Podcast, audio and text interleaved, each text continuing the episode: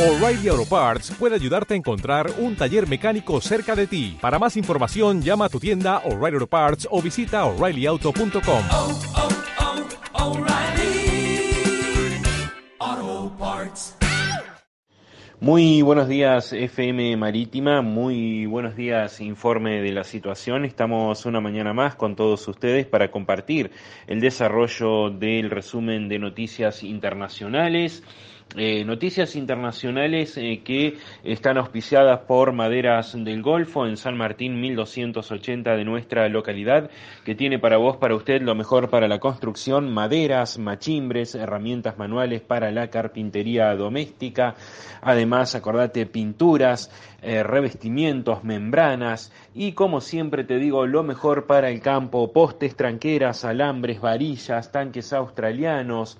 eh, un sinfín de productos para el campo, mm, para eh, la economía rural, eh, para el desarrollo de la economía rural, que lo encontrás allí en Maderas del Golfo, San Martín 1280 de nuestra localidad. Además, acordate que también si necesitas vestirte, si necesitas ropa, si necesitas,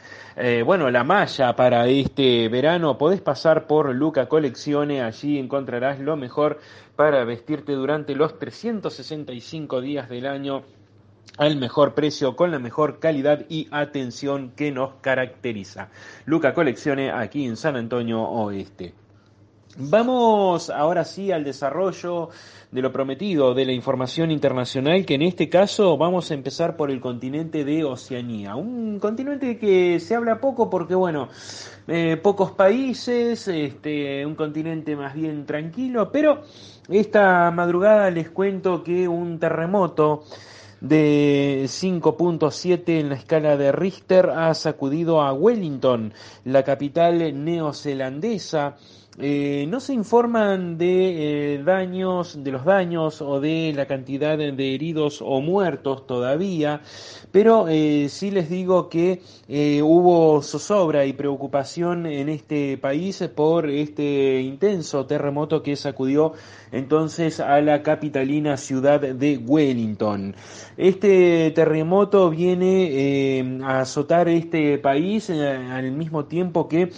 recientemente un ciclón eh, golpeó y duro a las regiones del norte de este país eh, que tiene dos islas, es un país insular con dos islas principales. En la isla del norte se registró hace pocos días un fuerte ciclón que obligó a más de 10.000 personas a evacuar sus hogares y a tener que abandonar eh, sus, sus casas. Esto por un lado, continuaremos seguramente informando en el transcurso de la semana qué es lo que está pasando allí en Wellington, eh, si se registraron heridos o eh, cuál fue el daño de destrucción, cuál fue el nivel de destrucción que ha hecho este terremoto. Les cuento que la Organización de las Naciones Unidas, más conocida como ONU, está pidiendo eh, por lo menos 400 millones de dólares de forma inmediata para socorrer a Siria y Turquía. Después del terremoto que azotara ya más de una semana a esas dos naciones, la Organización de Naciones Unidas, al mando del portugués Antonio Guterres, eh, está solicitando entonces 400 millones de dólares a los países eh, miembros de esta corporación supranacional, de este ente, ente supranacional, eh, el aporte de 400 millones de dólares para socorrer de manera inmediata a estos dos países. Recordemos que la ONU también fue fuertemente criticada hace pocos días eh, por el retraso que está sufriendo eh, la ayuda fundamentalmente en Siria. En Siria, un país este, golpeado por no solamente el terremoto, sino, sino también por una guerra civil de más de 10 años eh, una, un brote de eh, cólera y sumado también, obviamente, Siria no es una isla, eh, sumado a lo que fue la pandemia del COVID-19 en todo el mundo. en varias provincias sirias están,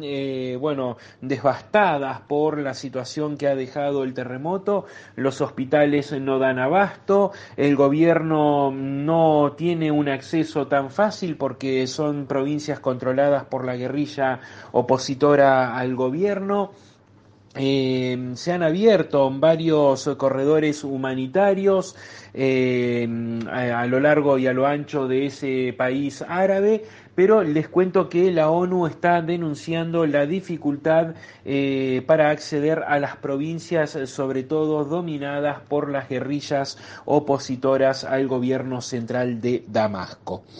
Vamos a mm, Bielorrusia y vamos en realidad a Francia, porque un preocupante comunicado del Ministerio de Relaciones Exteriores del país galo, es decir, Francia, eh, solicita a los ciudadanos residentes en Bielorrusia, el, fiel aliado de Rusia en la guerra con Ucrania, a abandonar eh, el país eh, por vía terrestre en las fronteras con Lituania, Polonia eh, y Letonia, eh, a abandonarlo cuanto antes, a no participar de mítines políticos o protestas políticas contra el gobierno de ese país.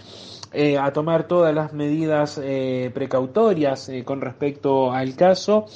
y eh, todo esto se da en el marco obviamente del apoyo de Bielorrusia a eh, Rusia en su guerra contra Ucrania.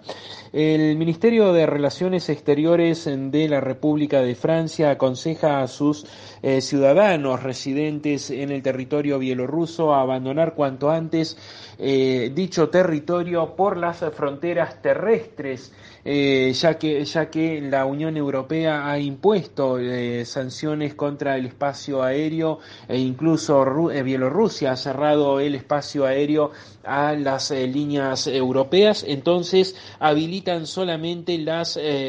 vías terrestres para poder entrar y salir de ese país. Obviamente el país galo está desaconsejando los viajes a Bielorrusia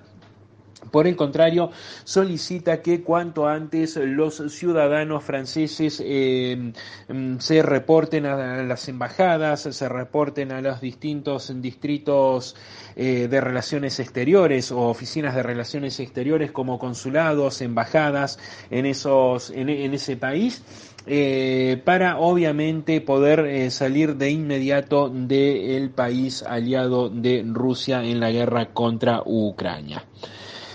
Vamos ahora sí a la vecina de Bielorrusia, a la vecina de Rusia también, a Ucrania. Les cuento que los combates se han intensificado en la ciudad de Bakhmut, al sureste de ese país, una ciudad conocida por sus vinos espumantes, entre otras, entre otras cosas.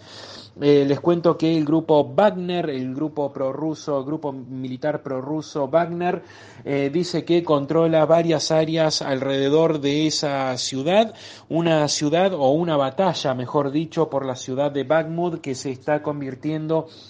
en todo un símbolo de resistencia y ferocidad en lo que es en esta guerra eh, entre Rusia y Ucrania próxima a cumplir el primer año de duración.